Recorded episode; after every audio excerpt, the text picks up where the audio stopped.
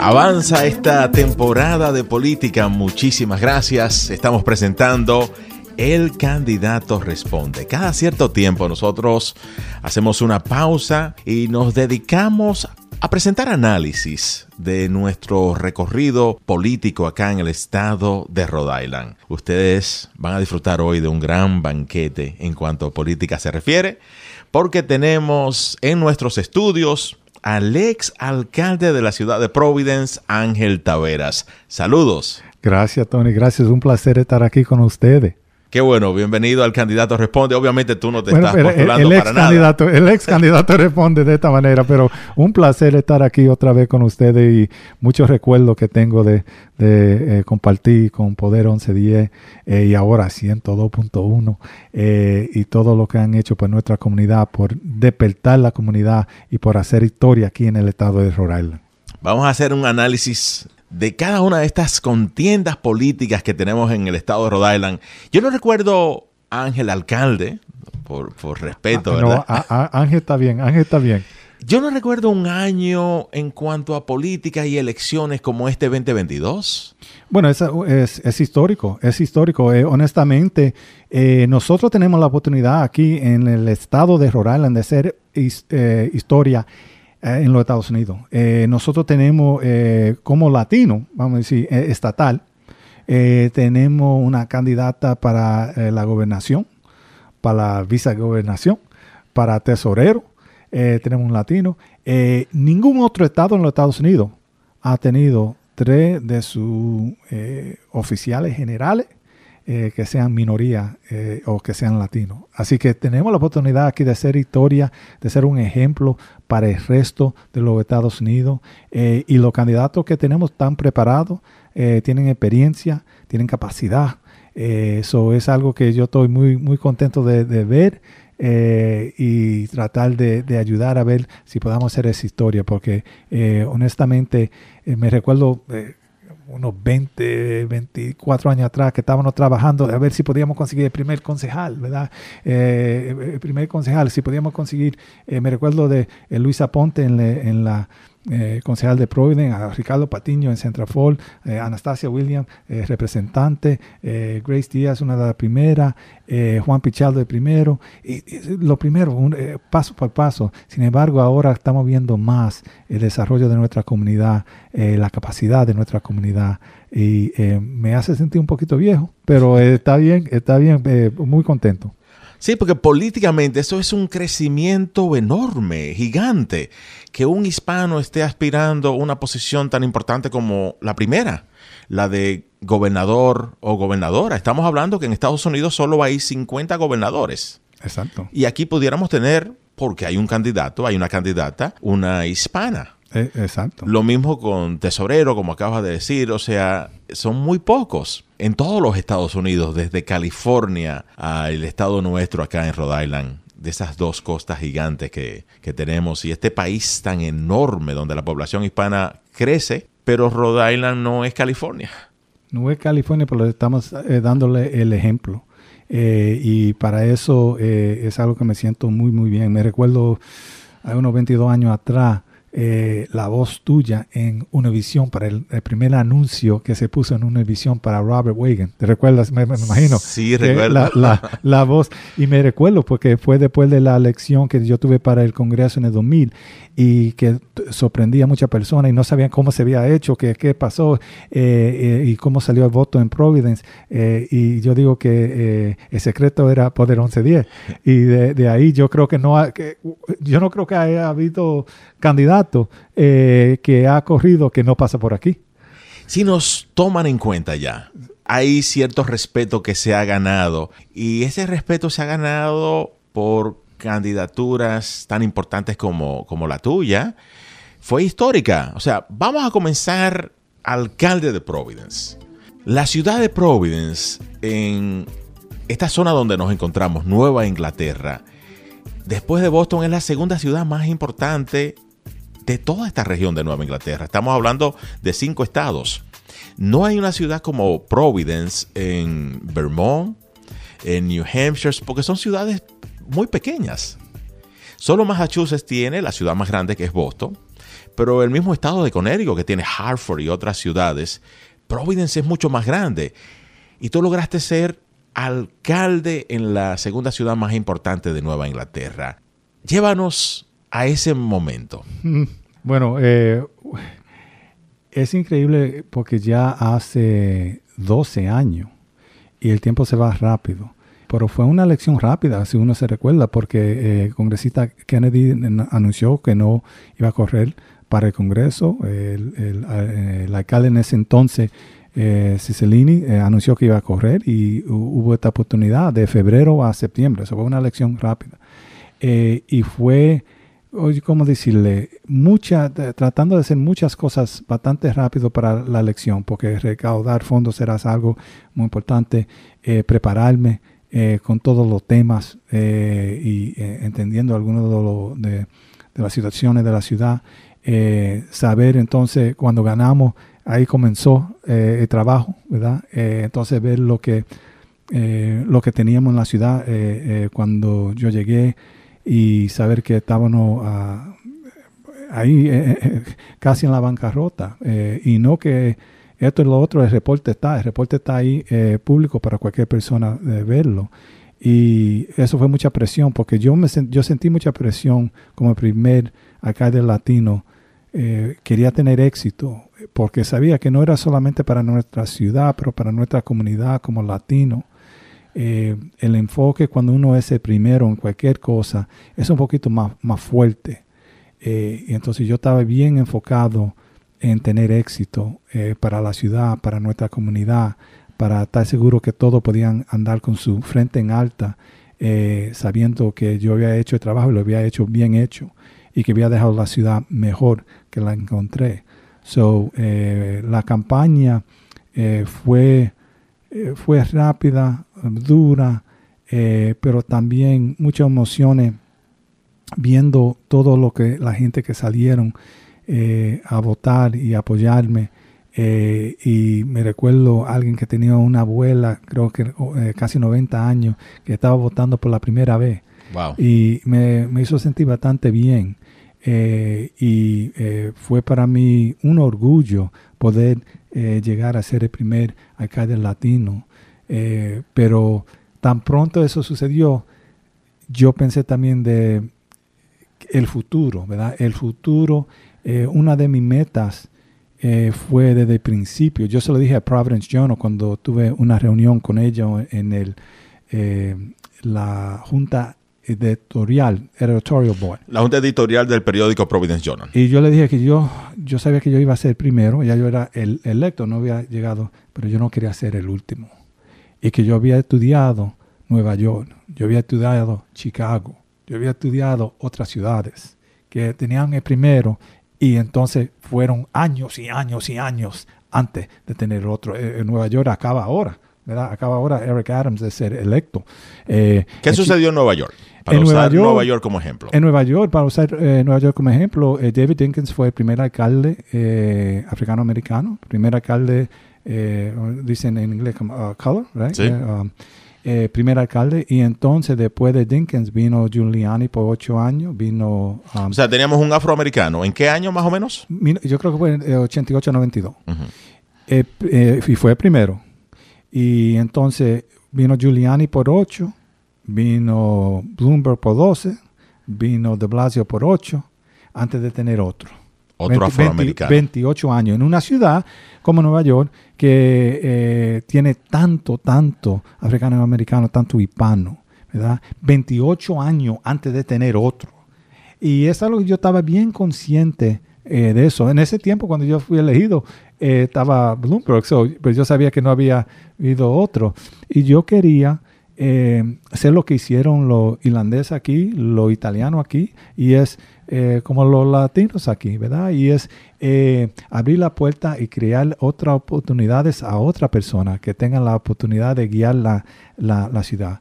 Porque una cosa que yo he aprendido, Tony, es que no es lo mismo estar sentado en la mesa que estar sentado en la cabeza de la mesa. Yo he estado en, en los dos lugares y no es lo mismo.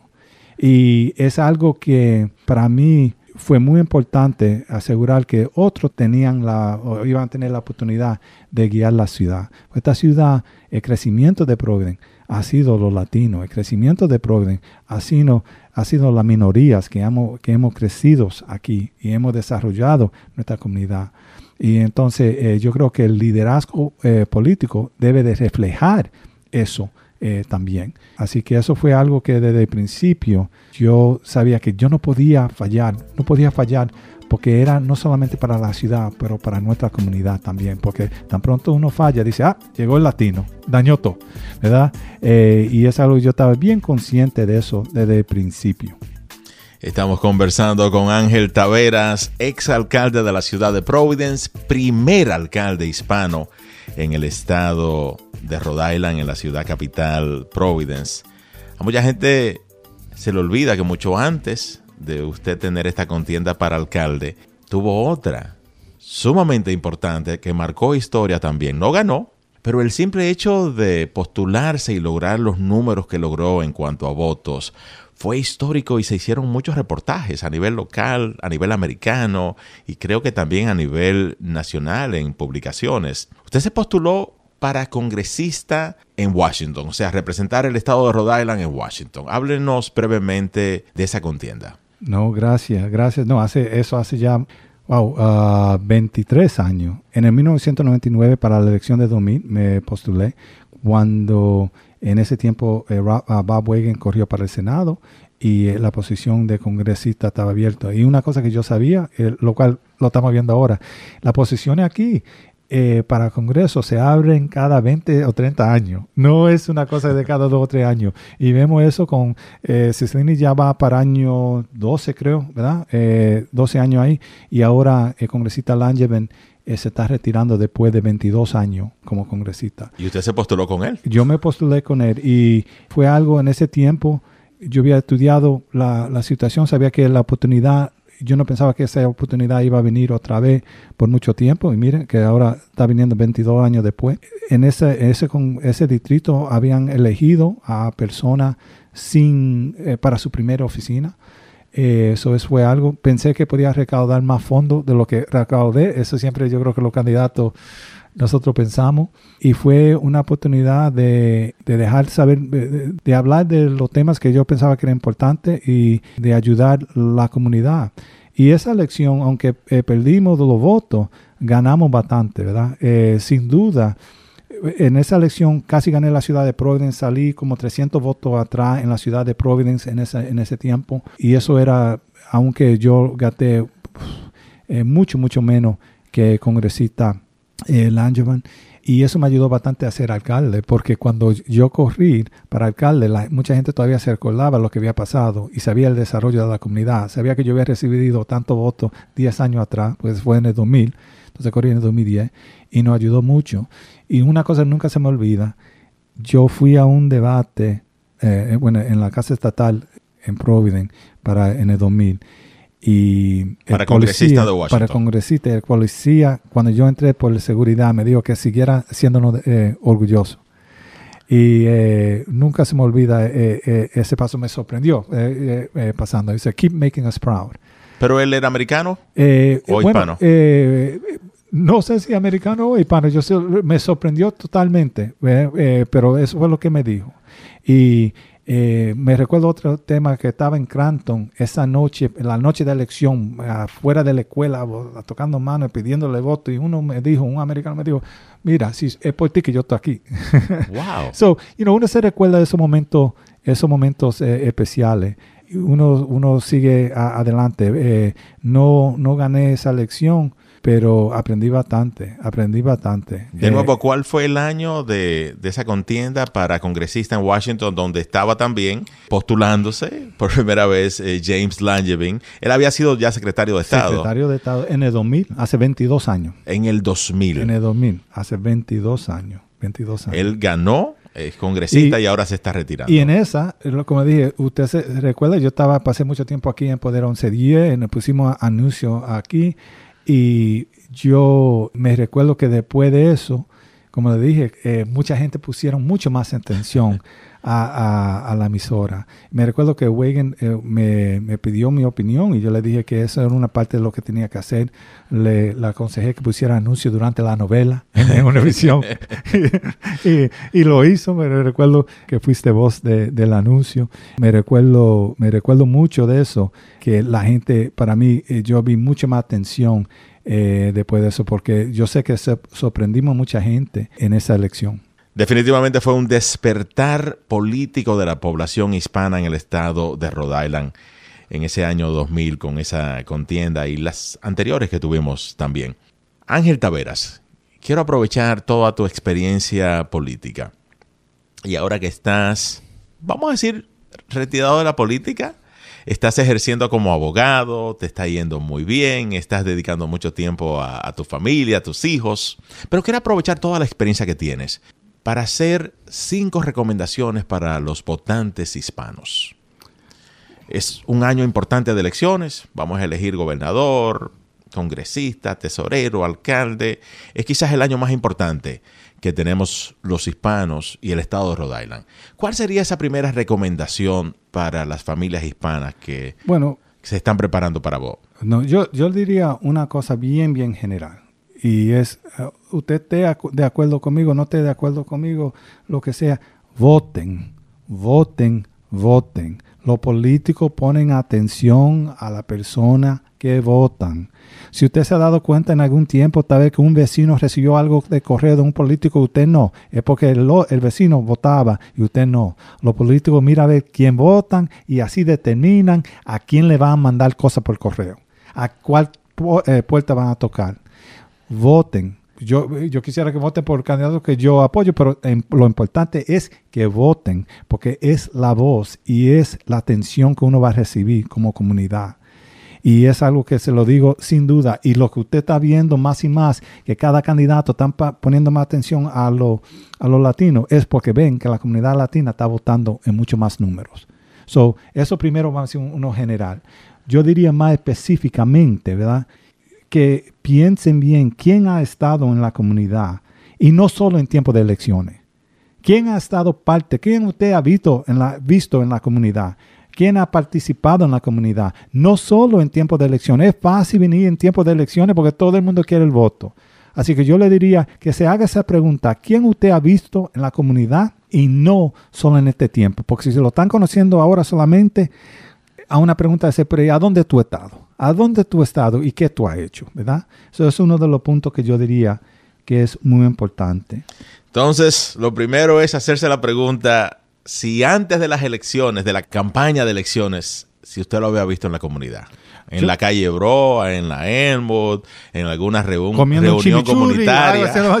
Eh, no, porque eh, sí es cierto, porque lo que uno quiere saber es que alguien va a estar ahí, que va a estar envuelto. Yo me recuerdo una vez que yo fui a comer en un restaurante y me dicen la persona, ¿y qué tú haces aquí? Yo era acá, yo tengo hambre, yo quiero un chile de arroz, voy a comer un chile de arroz, va a ser...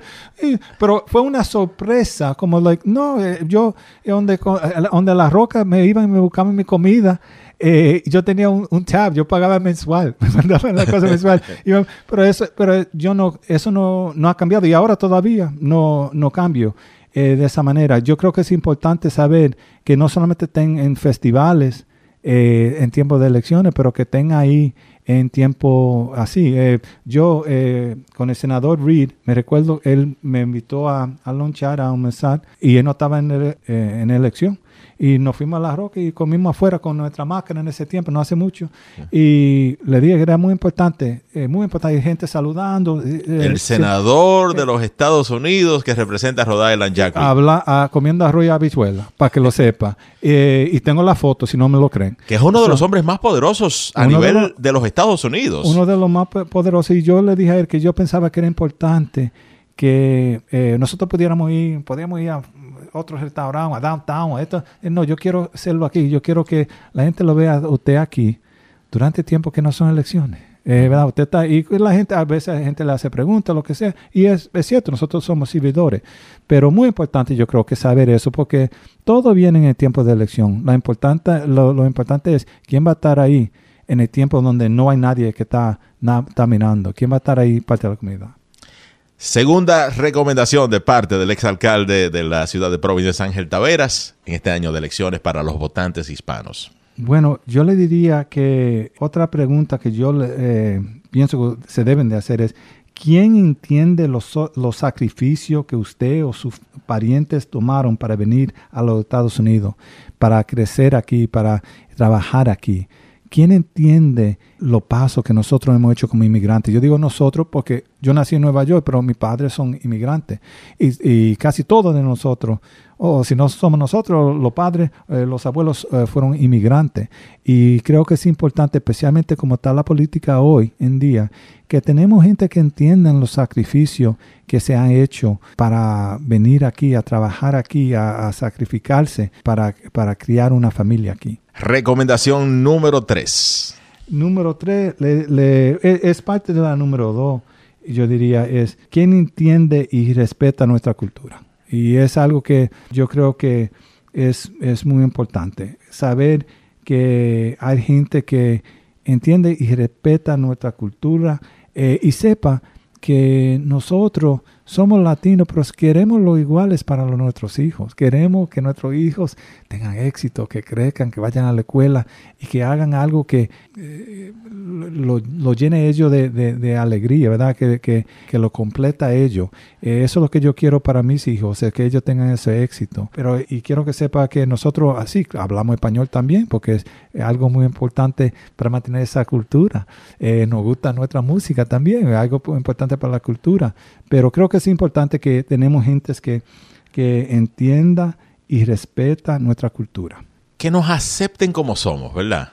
Exacto. Y aceptarnos como somos es cuando hablamos inglés con acento. Exacto. Es cuando no sabemos hablar inglés todavía. Que nos acepten y nos respeten. Exacto. Porque muchas veces nos miran como que somos menos.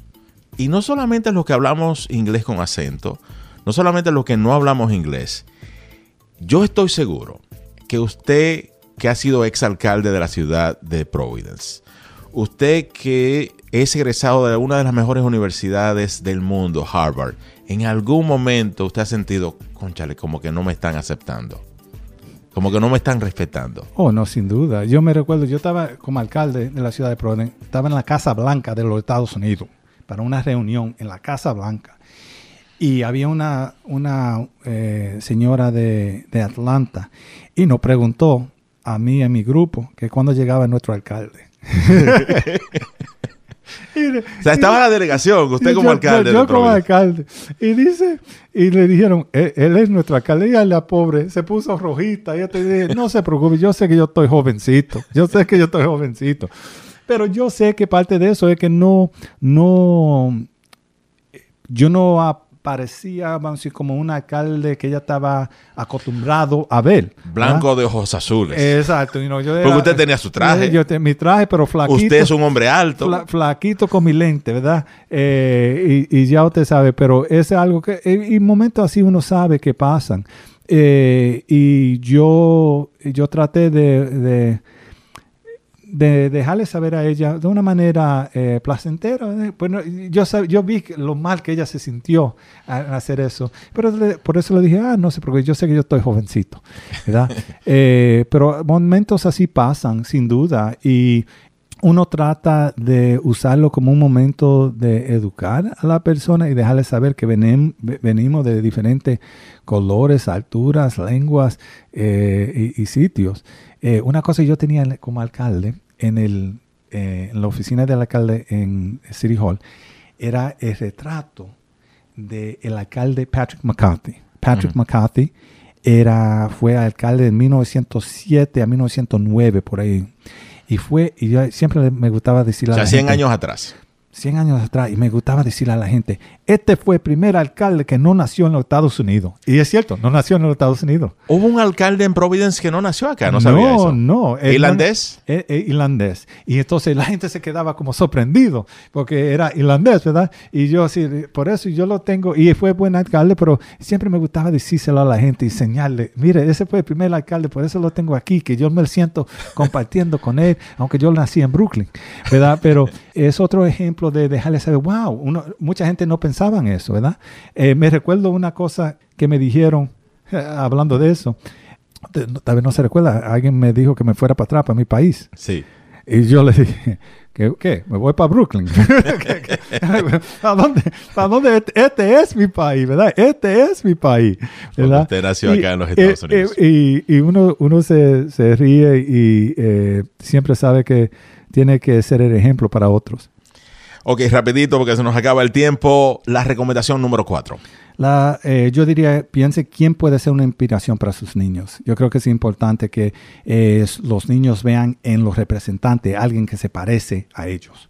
O sea, una vez tengamos ese alcalde, ese gobernador, esa posición importante que inspire a nuestros hijos. Sin duda, sin duda. Dominicanos, colombianos, guatemaltecos, que ellos se sientan inspirados. Sin duda. La recomendación número 5 para eh, las familias y votantes hispanos. Esto es muy específico yo creo que si un candidato no sabe lo que es el highwayito, eso para mí es un problema. Aquí eh, sabemos muy bien dónde está el highwayito y sabemos que lo arreglamos durante mi administración, lo cual yo fui muy contento de eso porque esa calle estaba horrible, se inundaba eh, cada vez que, llovía y es algo que yo tenía como una meta, esta calle la vamos a arreglar la vamos a arreglar y la vamos a dejar, la vamos a dejar lista porque eh, es algo importante. Pero es parte, eh, en, todo serio, de conocer nuestra comunidad, conocer la comunidad de nosotros y saber las calles que se usan, saber las calles que estaban en desarreglo,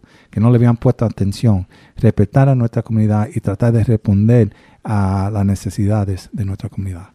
Sobre todo aquellos que se postulan para la alcaldía de Providence. O sea, no conocer el highwayito, sobre todo como le decimos nosotros, es como no entender la población. Exacto, exacto. Y es algo, a mí nadie, esa fue una de las calles que se arregló sin, nadie me lo dijo, yo le dije, yo quiero arreglar esta calle, yo sabía las condiciones, yo pasaba por ahí eh, y quería arreglarla y era muy importante para mí eh, arreglarla, porque yo en todo el tiempo que yo tenía en Providence no me recuerdo de que la habían arreglado en ningún tiempo y por eso estaba en tan mala condición. En nuestros estudios, el ex alcalde de la ciudad de Providence, primer alcalde hispano en la ciudad de Providence, Ángel Taveras. El tiempo se nos acaba, pero quiero aprovechar su presencia para aquellas personas que no le conocen. ¿Dónde nace el alcalde Ángel Taveras? ¿Y cómo fue ese proceso de llegar a Rhode Island? Bueno, eh, yo nací en Nueva York, viniendo de Monción y Navarrete. Eh, mi papá vino en los 60 a Nueva York y procedió a traer mi, mamá y mi hermana. Y entonces procedieron a traer mis cuatro abuelos y todos mis tíos y tías de los dos lados. Eh, como más de 20. Bueno, a Nueva eh, York eventualmente y, eh, llegamos a Nueva York y en los 70, yo nací en el 70 en Nueva York, en el 71 llegamos aquí y mi papá me dijo la historia, la familia Henderson eh, fue la gran razón. Eh, don Félix Henderson, que eh, en paz descanse, mi papá y mi abuelo hicieron un viaje a Boston y en el, viaje, para atrás pararon en Providence. No sabían la dirección de él. Sin embargo, llegaron a la casa hablando con alguien y quién sabe con, con quién, pero me dijo no, que no sabían la dirección, pero pudieron encontrarlo. y así comenzó. Le gustó mucho la ciudad de Providence, le gustó lo que había, había mucha factoría, había el, costo de vida era más bajo, era más tranquilo que Nueva York, pero todo el mundo es más tranquilo que Nueva York. Eh, era más tranquilo, era interesante, Don Feli y eh, Henderson estaban aquí y así fue que comenzamos y se vinieron para, para Providence. Yo, yo no había cumplido el año. Mi hermano eh, menor nació aquí en Providence y muchos de mis tíos y tías, la primera ciudad, llegaron a Nueva York en vuelo y de Nueva York tres horas en carro para acá eh, para Providence. So, eh, esto ha sido eh, parte de mi vida desde, cumplir el año. Y es bueno decir que te refieres a la familia Henderson, una familia dominicana. Sí, sí, sí. sí. Vinculada al Daycare Henderson Learning Center, que es un centro muy, muy conocido, una escuela. No me recuerdo muy bien, que vi a Lugin los otros días, Lutgalda le dicen, pero nosotros decimos Lugin, nunca se me olvida lo que ella nos ayudó, yo chiquitico, eh, para ir a la escuela, que fuimos a la Mary Fogarty, me cambiaron una vez para Sackett y con la ayuda de ella nos volvieron a mandar para Mary Fogarty. Eso fue en ese tiempo, eh, estamos hablando ya de como 40, más de 40 años atrás, pero nunca se me, se me olvida eh, el cariño y el apoyo que siempre he, recibido de, de Lugin y la familia Henderson y de tantos. Y el resto es historia. Muchísimas gracias. El tiempo se nos agota, pero vamos hacer una serie de entrevistas con usted para seguir analizando las diferentes contiendas y sobre todo esas recomendaciones, consejos que son importantes para las familias hispanas que van a votar. Lo primero es que voten. Lo primero es que voten. Y es, cierto, eh, como les digo, eh, estoy tratando de poner ese énfasis a la persona. Voten, eh, es su voz y es la manera de que le, pongan atención. Si ustedes se queja, dice, ay, yo no me ponen atención, yo no voy a votar y, yo le puedo prometer una cosa, y menos atención le van a poner si no votan. Muchísimas gracias, Ángel Taveras, es alcalde de la ciudad de Providence. Gracias a ustedes, gracias.